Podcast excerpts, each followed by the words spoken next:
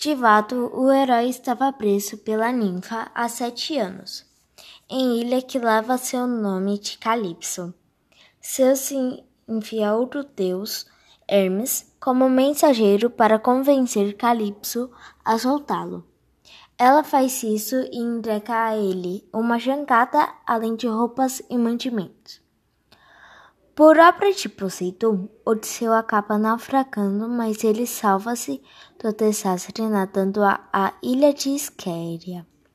Lá no começo ele permanece anônimo, mas quando os homens começam a contar das glórias de guerra de Troia e principalmente do cavalo de Troia, ele acaba revelando-se e contando suas histórias de heroísmo a todos.